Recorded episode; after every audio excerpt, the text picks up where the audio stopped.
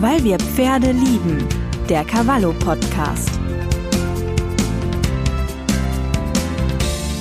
Ja, hallo und herzlich willkommen. Ich bin Ute Stempingis, bin Redakteurin bei Cavallo und ich begrüße euch ganz herzlich zu einer neuen Folge unseres Cavallo Podcasts, weil wir Pferde lieben. Und ich sitze hier gerade in unserem kuscheligen Produktionsstudio und das ist eigentlich so mich genau das Gegenteil von der großen Freiheit und viele plagt auch nicht unbedingt, ja, gerade wegen Corona ein ziemlich großes Fernweh. Das heißt, einfach mal weg sein, sein eigenes Ding machen und die 20-jährige Simone Hage, die hat es gemacht und am 29. Oktober, also pünktlich mit Beginn der grauen Jahreszeit, kommt die Dokumentation Wildherz ins Kino. Ich begrüße ganz herzlich Caro Lobig. Sie sind Regisseurin und Sie haben zusammen mit dem Katamaran Filmteam den Film gedreht. Caro, was macht denn eigentlich die Magie dieses Films aus? Ja, hallo, ich freue mich, dass ich dabei sein darf hier im Podcast. Ähm, die Magie des Films macht aus, dass Simone Hage etwas lebt, wovon sehr, sehr viele Menschen träumen und damit auch einfach ein sehr, sehr großes Vorbild ist für viele aus der Pferde-Community, aber auch allgemein für Menschen, die ihre Träume leben wollen, die reisen wollen, frei sein wollen und damit fasziniert sie einfach schon seit Jahren Zehntausende Follower über Instagram. Und nachdem sie dann in unserem letzten Dokumentarfilm Magie der Wildpferde eine der drei Protagonistinnen war, ähm, hat sich daraus ergeben, weil das die Resonanz so groß war auf ähm, das, was sie macht, dass wir wirklich einen ganz eigenen Film über sie, über ihr Leben und über ihre Wildpferde machen. Und das ist Wildherz und mhm. ja, ja, sehr vielseitig, aber vor allem eben für Pferdemenschen interessant. Ja, kommen wir erstmal auf Simone zu sprechen. Sie ist jetzt 20. Ähm, ich habe natürlich mal vorher so ein bisschen gespickelt. Ähm, ihre Biografie ist jetzt nicht unbedingt gerade das, was sich so, sagen wir mal, so Eltern vielleicht für ihre Kinder wünschen würden. Mit 16 ähm, hat sie ihr die Schule abgebrochen, weil sie einfach gesagt hat, das ist nicht meine Form zu leben. Ich suche was anderes. Wie kann man sie so eigentlich so menschlich, du kennst sie, du hast sie über Monate begleitet, wie kann man sie so menschlich fassen? Ist das wirklich so ein, ja, so, so wirklich so jemand ganz anderes, der, der weit ab vom Mainstream ist? Oder würdest du sagen, sie ist einfach auch ein Teil, sie ist einfach nur, sie hat einen ganz anderen Weg genommen? Also sie macht schon sehr viel anders. Ähm, aber man muss auch dazu sagen, sie hat auch ein großes Verantwortungsbewusstsein, was ja viele Menschen haben, die mit Tieren auch aufwachsen. Sie hat zum Beispiel auch mit 16 ähm, die mittlere Reife zu Ende gemacht, also sie ist nicht mitten aus der Schule raus, ähm, aber hatte eben diese große Sehnsucht nach der Ferne und das Glück, dass ihre Eltern, die auch sehr viel reisen, ähm, ihr das auch gestattet haben, sich wirklich zu entfalten und zu entdecken. Und bei ihr ist es inzwischen wirklich sehr schön ausgeglichen. Ähm, sie reist immer noch sehr viel und will einfach von Menschen lernen, will sich weiterbilden, sieht das auch als ihre Ausbildung an, unter anderem. Ähm, aber andererseits ist sie einfach auch so ein typisches Millennial-Kind sozusagen. Also sie ist im Jahr 2000 geboren. Das ist so eine ganz besondere Generation an jungen Menschen, die einfach anders denken und auch mit einem sehr hohen Bewusstsein auf die Welt kommen und die auch eine bestimmte Aufgabe hier haben hier auf der Welt. Und sie hat sich schon in der Schule immer nicht so richtig dazugehörig gefühlt, weil sie einfach so außerhalb der Muster gedacht hat, weil sie sich so gesehnt hat nach der Freiheit, nicht so fest sein wollte in den Strukturen. Und inzwischen, jetzt hat sie diese Jahre auch sich einfach genommen, um sich auszutoben, viel unterwegs zu sein und sich zu entdecken.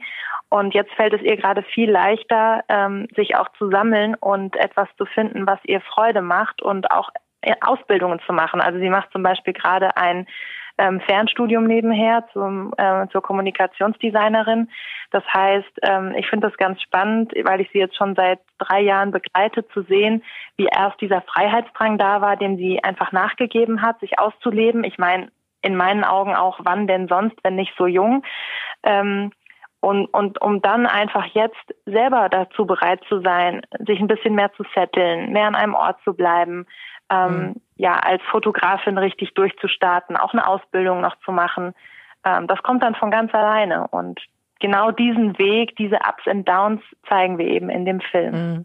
Kommen wir nochmal zu dem anderen Thema, was glaube ich schon mit dem ähm, auch Datum jetzt ähm, so ein bisschen zusammenfällt. Ich habe es eingangs schon gesagt, 29. Oktober, da wird es langsam düster wieder hier in Deutschland. Ähm, wir fürchten uns aus ganz anderen Gründen auch noch ein bisschen vom Herbst, ähm, sprich das Thema Corona. Ist das jetzt auch, ähm, ja, ich glaube, viele Menschen haben festgestellt, ähm, dass diese Zeit was mit ihnen macht. Ist das, ähm, ja, ihr kommt mit diesem Film, finde ich, äh, zu einem sehr interessanten einen Zeitpunkt auch raus, nämlich wo sich viele fragen, ist eigentlich das, was ich bisher tue, wie ich es tue, ist es das Richtige für die Zukunft? Ähm, ja, kann man da so ein bisschen noch was zu sagen? Das war natürlich, glaube ich, bei euren Dreharbeiten noch überhaupt nicht absehbar, dass das kommt. Aber ich glaube, es passt ganz gut zusammen. Es gibt Antworten. Ja, also im Herbst ist es immer ganz interessant, weil so die, die abenteuerliche Zeit, wo man viel draußen war, viel mit den Pferden gemacht hat, auch sehr inspiriert war, so langsam vorbeigeht. Wir natürlich alle immer noch zu unseren Pferden gehen, klar, aber äh, man einfach ein bisschen mehr drin ist und ich finde, die Zeit auch dann nutzen kann, drüber nachzudenken, welche Ideen möchte ich nächstes Jahr, wenn es wieder schöner wird, umsetzen? Was kann ich vielleicht zu Hause schon mal anstoßen, ins Laufen bringen? Wie kann ich vielleicht ähm, auch eine Selbstständigkeit, die ich anstrebe oder eine Ausbildung, die ich machen möchte, vorantreiben und mich da informieren. Also ähm, da gibt es ja viele Möglichkeiten, um so ein bisschen die Zeit drin dann auch zu nutzen. Und ich finde es dann auch immer sehr inspirierend, ähm, sich gemütlich ins Kino zu setzen und dann Filme zu gucken, mhm. wo man dann so dieses In verspürt und vielleicht die eine oder andere Idee, die man eh schon hatte, weiterentwickelt. Und bei Wildherz ist es eben auch so, es ist eine riesige Community inzwischen. Dadurch, dass wir schon zwei Filme vorher gemacht haben über Wildpferde, gibt es natürlich eine große Fanbase, die uns immer wieder begleiten. Und wir machen in diesen Kinovorstellungen diesmal richtige Events, richtige Happenings draus. Das heißt, bei jeder Vorstellung wird es einen Special Guest geben aus der Pferdeszene. Und es, wir tauschen uns einfach aus. Also wir wollen uns gegenseitig inspirieren auch die Zuschauer, die Besucher zu Wort kommen lassen, ähm, die Special Guests ihre Geschichte mit ihren Höhen und Tiefen erzählen lassen. Und ich finde, so kann man sich dann auch gegenseitig so einen Ansporn geben um in den etwas graueren Monaten mhm. ähm, Ideen weiterzuentwickeln, wo man nächstes Jahr voll mit rausgehen kann, sobald es wieder schön wird. Mhm. Und so macht Simone das übrigens auch. Also sie macht natürlich im Sommer, fotografiert sie ganz viel, ist auf Wanderritten unterwegs, ähm, ist einfach mit ihren Pferden in den Bergen ganz viel und dann in den Wintermonaten arbeitet sie an ihrer Webseite, bearbeitet ihre Fotos, plant vielleicht Seminare fürs nächste Jahr, tauscht sich mit ihrer Community in den sozialen Netzwerken aus und so kann ja auch ganz, ganz viel Tolles entstehen und die Zeit ist gut genutzt. Mhm. Auch die Zeit einfach so ein bisschen zur inneren Besinnung zu nehmen, äh, sich zu überlegen, was ist mein Fahrplan, wo, wo möchte ich im nächsten, nächsten Jahr hin. Das ist auch eine genau. Frage. Ich habe äh, hab mir überlegt, ähm, an dem Film, es gibt, ich habe in den Trailer reingeschaut, es sind wunderschöne Bilder. Ähm, da kommen wir aber gleich noch zum Thema Pferde, wie das Ganze wirklich organisatorisch gelaufen ist und wo da vielleicht auch so ein paar Probleme waren. Ähm, ich habe mir überlegt, es ist ein Film auch über eine innere Reise. Wie schafft man das eigentlich filmisch, sowas auch ähm, rüberzubringen? Sprich, es ist einfach eine Entwicklung, die Simone auch gemacht hat und äh, an der ihr die, die Zuschauer auch teilnehmen lasst. Was, was heißt das für ein Filmteam? Wie kann man sowas begleiten? Wie kann man das nach außen kehren? Also es sind zwei Faktoren. Das eine ist, man braucht ein großes Vertrauen zwischen Filmteam und Protagonistin. Und das andere ist, man muss auch ein bisschen mutig sein, als Filmproduktion zu sagen, wir stürzen uns da rein und wissen überhaupt nicht, was rauskommt, mhm. weil einen Dokumentarfilm kann man überhaupt nicht planen. Das heißt, vor zwei Jahren haben wir gesagt, wir finden Simone spannend. Ähm, sie inspiriert viele Menschen. Ähm, sie hat einfach was, was die Menschen begeistert. Diese, diese Resonanz haben wir gespürt in den Kinos ähm, von Magie der Wildpferde.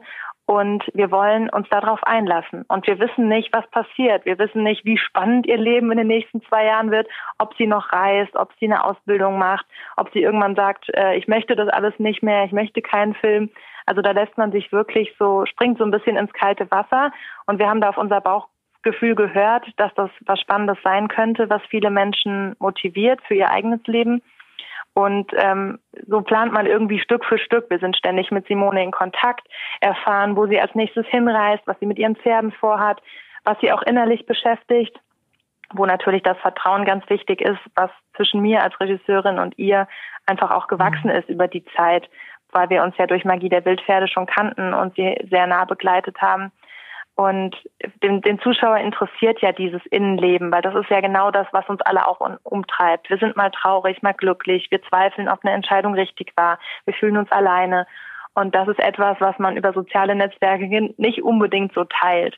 Das heißt, ähm, da war schon so unser Einfühlungsvermögen nötig, an ihr dran zu sein und auch ein paar Informationen und Gefühle zu entlocken, die sie so noch mit niemandem geteilt mhm. hat, aber wo wir uns einfach alle verbunden fühlen, weil wir merken, oh, obwohl Simones Leben nach außen immer total spannend und spektakulär und inspirierend aussieht, hat auch sie Momente, wo sie zweifelt, wo sie weint, wo sie sich alleine fühlt ähm, und Dinge sagt, die sie einfach so nicht mit der großen Welt normalerweise teilen würde. Mhm. Und ich finde auch das ermutigend für junge Menschen, damit man weiß, wenn man selbst in solchen Momenten ist, muss man nicht direkt aufgeben, weil es geht jedem so. Mhm. Gab's denn, gab's denn da ähm, mal so ein, so ein, ja, kannst du dich dran erinnern an, an ähm, so einen Aspekt oder auch eine Phase, wo ihr gesagt habt, es, es geht jetzt nicht, wir kommen jetzt einfach gar nicht weiter, wo es vielleicht auch kritisch war, ob man überhaupt weiterdrehen konnte, weil du hast gesagt, es sind wirklich viele Sachen, ihr habt kein Drehbuch gehabt, ne? In dem Sinne, wo man wirklich sagen kann, äh, wir gehen da und dahin und da passiert das und das, sondern ihr habt euch mit treiben lassen. Ja, also so ein großer Breaking Point, den man auch im, im Filmanfang sieht, äh, war ihre Zeit nach dem großen Wanderritt, wo sie mit ihren Wildpferden von Bayern äh, nach Dänemark geritten ist und dann in Dänemark überwintert hat quasi, weil da hatte sie dann kein Ziel mehr und da ist sie so ein bisschen in ein Loch gefallen.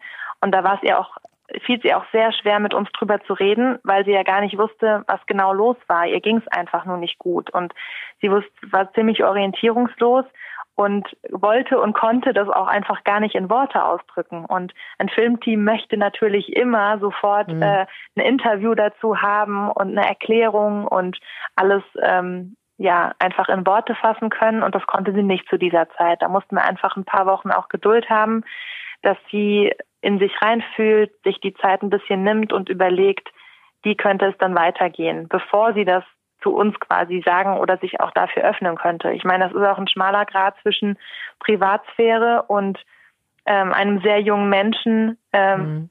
der sich noch entwickeln ähm, für die breite Öffentlichkeit sozusagen. Ja wo man immer ein bisschen schauen muss, sie natürlich auch zu schützen und ihr immer freizustellen, wie viel möchte ich freigeben und wie viel nicht.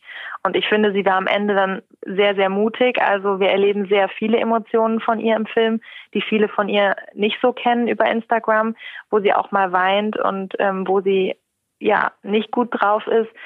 Und da hat halt auch Mut dazu gehört und sie hat auch dieses übergeordnete Ziel sozusagen immer vor Augen gehabt, dass nur so wir uns alle miteinander identifizieren können und ähm, nur das auch junge Menschen ermutigt. Weil wenn immer alles toll und happy aussieht, dann kann das auch eher entmutig, entmutigend sein für junge Menschen, weil man mhm. sich denkt, hm, was mache ich in meinem Leben falsch? Ich ja, bin gar nicht immer gut drauf. Gehöre ich in die Hose, ja. Genau. Das findet.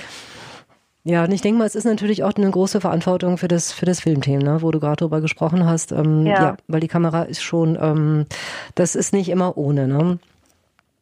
Ja, es ist auch nicht so leicht, sich vor der Kamera zu öffnen. Also Simone ist auch inzwischen eine gute Freundin von mir und was sie mir privat erzählt, ähm, ohne Kamera ähm, möchte man natürlich nicht vor der Kamera mhm. immer erzählen und da ist man immer ein bisschen vorsichtiger und das natürlich zu Recht. Natürlich hat sie am Ende den Film auch sehen dürfen, ob sie mit einem so einverstanden ist, klar.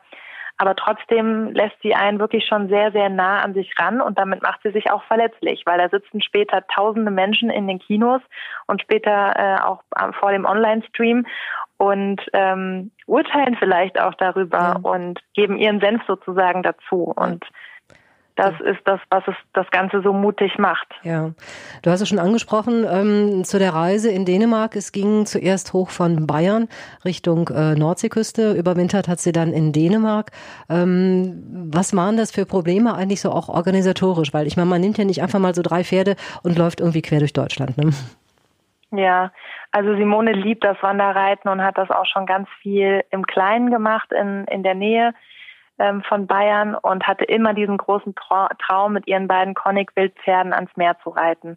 Und ist dann mit ihrer besten Freundin Valeska und ihrem Spanier losgezogen ähm, mit diesem großen Ziel. Ähm, und da waren sie wirklich über zwei Monate unterwegs, quer durch Deutschland, haben sich immer unterwegs ähm, abends eine Übernachtungsmöglichkeit für sich in die Pferde gesucht und quasi Tag für Tag die Route weiter geplant, um immer ein Stück zurückzulegen, bis sie dann oben ähm, an der Küste angekommen sind. Das heißt, da wurde nichts vor, vorher geplant oder so, sondern das ging wirklich ad hoc. Genau, das ging ad hoc. Die wussten, wo sie hin wollten und Okay. wie viel Zeit sie ungefähr hatten und haben dann geschaut, wie viel sie jeden Tag schaffen können und morgens immer auf ihrer Wanderreitkarte auf dem Handy nachgeschaut, was jetzt die beste Route wäre. Und für uns hat das bedeutet, dass wir mit ihr immer wieder in Kontakt waren. Wo bist du denn gerade? Und uns auch manchmal super spontan mit dem Auto aufgemacht haben, zu ihr zu kommen und dann ähm, sie zu begleiten. Und das war natürlich im Hochsommer auch. Also unser Kameramann ist dann wirklich mit der schweren Kamerateile mit ihr mitgelaufen ähm, über Stock und Stein. Und ich bin dann mit dem Auto andere Routen hinterhergefahren mit dem Equipment. Und wir haben die ein bisschen auch versorgt, natürlich mit den Pferden und die Mädels auch mit dem Wasser, weil man nicht sehr viel mitnehmen kann. Und wir haben an irgendwelchen ähm, Wiesen übernachtet, wo sie aufgenommen wurden von ähm, ja, pferdefreundlichen Menschen sozusagen. Ähm, also das hat immer alles sehr spontan stattgefunden und manche Sachen haben sie auch natürlich so ein bisschen sich selbst gefilmt. Aber der größte Teil ist in dem Film Magie der Wildpferde zu sehen. Was dann im Film Wildherz zu sehen ist, ist so ein bisschen der Ende, das Ende dieses Ritts. Also was ist nach dem Ankommen am Meer passiert? Weil da waren sie ja noch nicht am Ziel und sind auch nicht zurückgefahren nach Bayern, sondern sind, haben sich entschieden, über dieses Ziel hinaus noch weiter zu gehen, nämlich Richtung Skandinavien. Und ähm, da setzt Wildherz quasi an. Und da haben die Mädels sich dann getrennt, sie und ihre beste Freundin. Das war auch so geplant. Und Simone ist alleine mit ihren beiden Pferden und mit ihrem Hund weiter nach Dänemark gegangen. Und auch da sind wir einfach ein paar Tage dabei geblieben bei der Grenzüberquerung und sind dann immer mal wieder dazu gestoßen, bis sie dann ein Winterquartier gefunden hat. Mhm. Gab es auch mal eine richtig kritische Situation, wo man jetzt wirklich ähm, auch sagen musste, da besteht akute Gefahr für Pferd oder Mensch? Ähm ich glaube, das waren immer kleine Situationen. Also ganz am Anfang ähm, sind ihre beiden Pferde leider abgehauen. Irgendwie waren sie nicht richtig festgebunden und dann haben sie sich mal aufgemacht und sind irgendwie weggaloppiert. Das ist natürlich der absolute Horror für einen Wanderreiter, weil man ja lang nicht so schnell hinterherkommen kann und es Straßen gibt. Aber das ist Gott sei Dank gut aus, ausgegangen, ähm, weil irgendwie eine der beiden Pferde lieber stehen geblieben ist und gefressen hat. und sie sie dann wieder einfannte. Das war dann doch ganz ähm, ja, aber es war halt für Simone immer eine Wahnsinnsverantwortung, Hund und Pferde gut zu versorgen, Ja. für alle Futter zu finden und auch sicher zu sein, dass alles immer gut abgezäunt ist. Ach, äh, mir fällt gerade ein, einmal ein, eine von den beiden, die Luna hatte einmal eine Kolik, weil sie auf einer Obstwiese irgendwas gefressen hat. Die Äpfel sich reingezogen Ähm, hat. also ja. ja, also auch da, das ist nicht so einfach, ähm, da dann immer die perfekte Pferdeübernachtungsmöglichkeit zu finden. Und da stellt sie sich natürlich auch extrem hinten an, bis sie was gefuttert hat. Sind die Pferde äh, alle schon versorgt und haben ihren Platz und haben ihr Fressen gehabt und so weiter. Ähm, und das ist ja einfach alles wahnsinnig anstrengend. Also ich Mhm. glaube, das war so eine Dauerherausforderung. Und solche Geschichten wie Abhauen und Kolik waren dann schon eher so die kritischeren Momente. Das, das ist natürlich auch ein latenter Stresspegel. Ne? Das heißt, man muss wirklich immer gucken, wo sind sie alle? Ähm, Läuft ja alles noch ganz, ganz, ganz grün oder ist da irgendwo Gefahr im Anmarsch? Muss ich mich irgendwie aufmachen? Muss ich auf irgendwas aufpassen oder, oder reagieren? Ja. Wie sah es denn so aus mit der Beziehung? Weil ich glaube, das macht ja auch zwischen Mensch und Tier was. Und, und ähm, Pferde sind einfach nochmal was ganz anderes, auch nochmal als zum Beispiel jetzt ein Hund, der mitläuft. Ähm, wie hat sich diese Beziehung zu, zu ihren Pferden in der Zeit auch entwickelt? Also das sind ja zwei Konik-Wildpferde aus Polen, ähm, die quasi eigentlich für den Schlachter bestimmt waren, weil in Polen gibt's ja viel zu viele, so wie das überall mit den Wildpferden das Problem ist, zu viele Wildpferde oder zu wenig Platz. Und in Polen werden die wirklich sehr, sehr viel geschlachtet. Und deswegen sind es sozusagen vor allem Luna ist äh, ein gerettetes Pferd, die super verwahrlost und ängstlich dastand. Also mit ihr hat sie, sie hat sie erst ein paar Monate vor dem Wanderritt gekauft und quasi mit ihr bei Null angefangen. Und äh, ja, als sie sie bekommen hat, sah sie total schlecht aus und war so ängstlich vor Menschen. Und da war sie natürlich schon viel, viel besser aufgestellt, bevor es mit dem Ritt losging. Aber man konnte über den Wanderritt richtig beobachten, wie dieses Pferd aufgeblüht ist. Also muskulär standen die beide so bombastisch da. Mhm. Das Fell, der ganze Ausdruck, das war einfach, ne, das waren einfach alles Athleten. Simone natürlich auch. Ähm, durch und, und Pferde, für Pferde ist das ja total natürlich, so viel am Tag zu laufen, vor allem für diese äh, Rasse. Und Simone ist ja ganz, ganz wenig geritten, sondern die meiste Zeit auch mitgelaufen. Und das war einfach ein sehr, sehr gutes Training. Sie waren rund um die Uhr draußen und da ist ein ganz, ganz großes Vertrauen entstanden, ähm, dass da auch mit ganz wenig Kommunikation ähm, oder ganz feiner Kommunikation mhm. das alles gut stattfinden konnte. Also Simone hat die Pferde eben nur auf Stimmsignale trainiert. Da musste kein Gebiss sein, da musste keine Gerte oder irgendwas eingesetzt werden. Die haben wirklich sehr, sehr gut gehört. Vor allem das Stoppsignal ist ja extrem wichtig. Ähm, das hat sich natürlich immer mehr verbessert über den Ritt und die sind alle vier, also mit Hund natürlich auch sehr zusammengewachsen. Und ähm, ja, man hat so richtig gemerkt, wie einfach nicht mehr viele Worte nötig waren, weil man, weil die vier so sehr aufeinander eingespielt waren. Und ähm, ja, sie hatten auch ein Vertrauen in Simone, dass sie für sie sorgt, dass ähm, das schon immer alles so mhm. richtig ist. Also da entsteht natürlich auch ähm, viel mehr Entspanntheit, während am Anfang noch Bahnschienen und Autos und alles aufregend sind, ist da mit der Zeit ganz viel Ruhe da. Wenn Simone als Herdenführerin sagt, da ist es sicher, da können wir hingehen, da bist du versorgt, dann konnten die sich auch überall hinlegen. Mhm. Und das ist natürlich auch wirklich wichtig für die Erholung dann. Ja. Nee, ich glaube wirklich ganz, ganz großes Kino, wirklich ein schönes, schönes Abenteuer. Wildherz am 29. Oktober geht es los, Start in den deutschen Kinos. Und Kari, wo ich dich gerade schon mal dran habe, ähm, das Thema Wildpferde ist gerade eben auch ganz, ganz oft gefallen und äh, damit vielleicht nochmal so ein kleiner Rückklapp 2019, Magie der Wildpferde. Ähm, das war euer Film, eine Dokumentation über das freie oder halt eben ja auch nicht so ganz freie Leben äh, von Mustangs in verschiedenen verschiedenen Ländern, in verschiedenen Kontinenten. Ihr habt berichtet über die Marismenia Wildpferde in Spanien, die amerikanischen Mustangs in Oregon, äh, die polnischen Konig Wildpferde und ihre bedrohten Lebensräume. Ähm, Nochmal zu dem Film. Wir haben uns damals schon mal kurz drüber unterhalten. Was hat das eigentlich mit dem Publikum gemacht? Ähm, ich glaube, ihr macht auch Filme, die ein bisschen wach machen sollen, die ein bisschen sensibilisieren sollen. Wie war da das Feedback? Ja, also wir wollen natürlich mit den Filmen an Situationen dran sein, ähm, wo sonst nicht jeder die Möglichkeit hat, mal hinzukommen. Also zum Beispiel mitten in der Wüste quasi von Oregon in den USA freilebende Wildpferde den ganzen Tag zu beobachten, wie sie mit ihrer Herde um, umherziehen, wie sie am Wasserloch sind und dann auch später dabei zu sein, wie ein Teil der Herde eingefangen wird, ähm, damit sie nicht verhungern müssen. Das waren schon sehr beeindruckende Aufnahmen und so nah ist man als Pferdemensch einfach nicht dran. Selbst wenn man hier inzwischen viel von Mustangs mitbekommt und auch sieht, wie Mustangs gezähmt werden in Deutschland, ist so dieser Hintergrund, ähm, dieses ganz nah dran sein, diese Bilder zu sehen, sehr beeindruckend gewesen für die Menschen und auch sehr berührend, ähm, weil man als Pferdemensch das extrem traurig findet, dass es Zehntausende Mustangs zu viel gibt, in Anführungszeichen, dass man in den USA einen kaufen kann für 100 Dollar. Aber wenn man sie hierher importiert, natürlich die Kosten durch den Flug und der ganze Aufwand einfach sehr hoch sind. Und das sind so tolle, dann letzten Endes auch menschenbezogene Pferde, weil sie einfach ein sehr starkes Sozialgefühl haben für ihre Herde und deswegen auch für den Menschen. Und ja, viele Menschen sind da natürlich auch wütend drüber, wie dort mit der Situation umgegangen wird, dass die Pferde, die Mustangs zum Beispiel nicht kastriert werden in den USA, weil das vom Staat nicht erlaubt ist, weil das würde schon mal einen großen, großes, mhm. äh, großen Teil des Problems irgendwie lösen.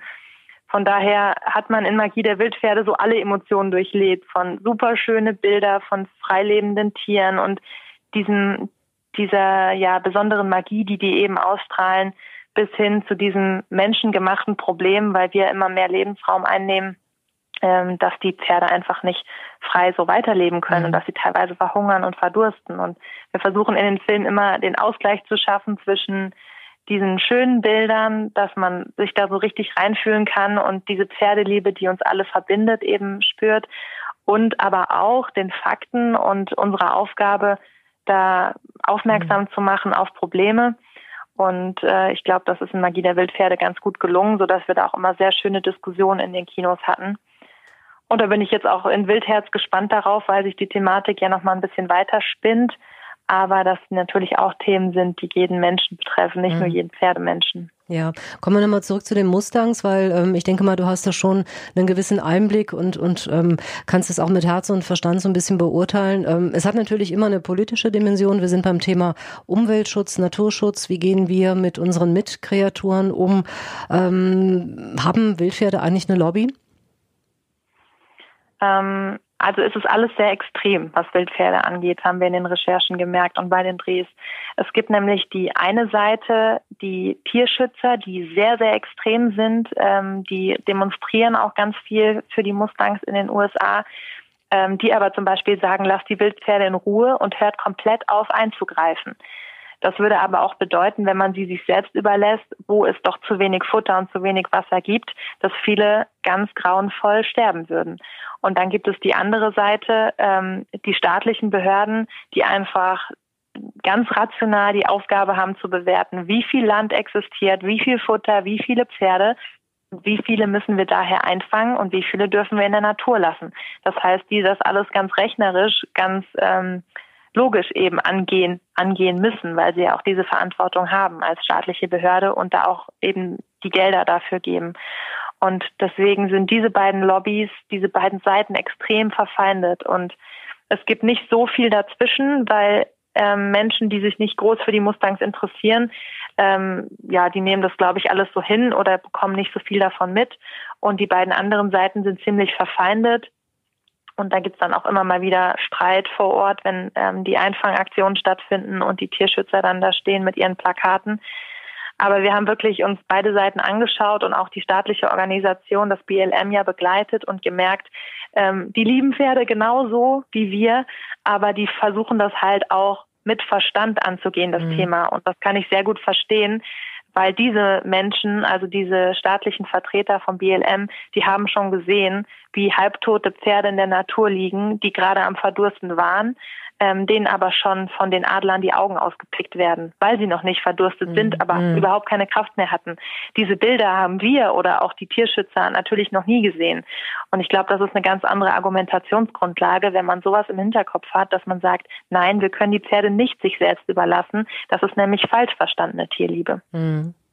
Was, was kann man so sagen? Ich denke mal, die Frage, mm, ja, wird ja oft gestellt worden sein, wenn man helfen möchte, wenn man äh, diese Tiere unterstützen möchte, ihren, ihren Lebensraum ähm, mithelfen möchte, ihn zu bewahren.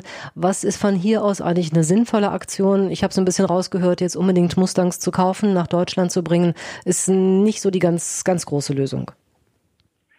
Ja, das ist nur ein Teil der Lösung. Das kann natürlich auch nicht jeder machen. Das ist mit Kosten verbunden und das hilft immer dem Individuum, weil was ich natürlich auch toll finde, weil jedes für jedes Individuum ist es natürlich ein schönes Leben, ähm, was wir ähm, ihm eben geben können. Aber viel wichtiger ist es ja immer bei jeglichen Problemen auf der Welt am Ansatz ähm, ähm, zu beginnen, also in dem Land zu schauen, was gibt es für Umweltschutzprogramme, wo man was spenden kann. Ähm, da gibt es ja ganz große Namen, aber da gibt es natürlich auch ähm, Mustangs, Mustang Foundations, die man vor Ort unterstützen kann, ähm, wo einfach Menschen, die sich um die Mustangs kümmern oder auch diese Facilities, ähm, wo die Mustangs dann über Jahre leben und gut versorgt werden, wo man dorthin spenden kann, weil zum Beispiel ähm, die amerikanische Politik auch immer wieder die Gelder stark einkürzt. Das heißt, auch nicht genug Heu da ist in den Wintermonaten. Und letzten Endes geht es ja um unsere Natur. Also geht es auch darum, dafür zu sorgen, dass wir die Natur ein Stück weit erhalten und nicht alles zubauen, sondern auch anderen Wildtierarten. Es gibt ja nicht nur die Wildpferde dort in den USA, sondern auch ganz viele Vögel und Berglöwen, dass man auch denen die Möglichkeit lässt, mhm. ähm, dort weiter zu leben. Also wirklich Naturschutzprogramme unterstützen. Mhm. Ja, also wirklich nicht, nicht nur auf kleinere Sachen schauen, sondern das Ganze muss wirklich eingebettet werden, auch in den größeren Kontext. Caro, hast du mal überlegt, ähm, Mustang mitzunehmen? Hast du dir Gedanken darüber gemacht? Oder war das wirklich so von Anfang an für dich sehr weit weg? Konntest du dich da so ein bisschen von, von ja, frei halten? Ähm, also da gibt's natürlich mich als Regisseurin und mich als Pferdemensch. Ich habe selbst ein Pferd ähm, und klar sieht man da in den USA oder auch sonst ganz wunderschöne Wildpferde, auch in Spanien, die einen ganz tollen Ausdruck haben, eine besondere Farbe und ähm, wo man denkt, ach Mensch, ich könnte dir natürlich ein schönes Leben bieten, weil wer weiß, wie lange du hier in Freiheit noch sein darfst oder ob dich jemand adoptiert hier aus der Facility raus. Ähm, Aber dann gibt's natürlich mich auch als Regisseurin, die ich da ähm, einen Job und eine Aufgabe habe und wo ich auch da so ein bisschen die höhere Ebene sehe, warum ich denn da bin, weil ich natürlich glaube, mit dem Film mehr erreichen zu können, als nur indem ich als Privatperson jetzt einen Mustang oder ein Wildpferd adoptiere. Also ich hoffe, dass ich tausende Menschen immer mit den Filmen erreiche, wo ich an dem Bewusstsein ähm, was verändern kann, wo ich Informationen weitergeben kann und ähm, dafür einfach sensibilisiere, wie wir allgemein mit unserer Umwelt und mit unseren Pferden umgehen, auch hier in Deutschland. Also das ist für mich das wichtigere Ziel, wo ich das Gefühl habe, da kann ich mehr mit erreichen. Mhm. Ja, dann sage ich erstmal vielen Dank, Caro Lobig, Regisseurin Katamaran-Films. Wir freuen uns auf den Oktober, wir freuen uns auf den weichen Kinosessel und wir freuen uns schon mal auf die tollen Bilder von, von Wildherz. Und ich bedanke mich ganz herzlich fürs interessante Gespräch. Ja, vielen Dank auch. Wir freuen uns auf ganz viele Menschen in den Kinos und die Termine kann man auf unserer Webseite sehen. Am 24. Oktober geht's mit der Premiere in Köln los. Und dann äh, reisen wir durch ganz Deutschland mit vielen Special Guests und besonderen Kinotour-Vorstellungen. Ja, prima. Vielen Dank. Ja, und wenn euch dieser Podcast gefällt, dann abonniert uns gerne oder unseren Newsletter auf cavallo.de. Viel Spaß natürlich auch mit unserer aktuellen Cavallo Print-Ausgabe. Und ich sage erstmal Tschüss, bis zum nächsten Mal. Weil wir Pferde lieben. Der Cavallo Podcast.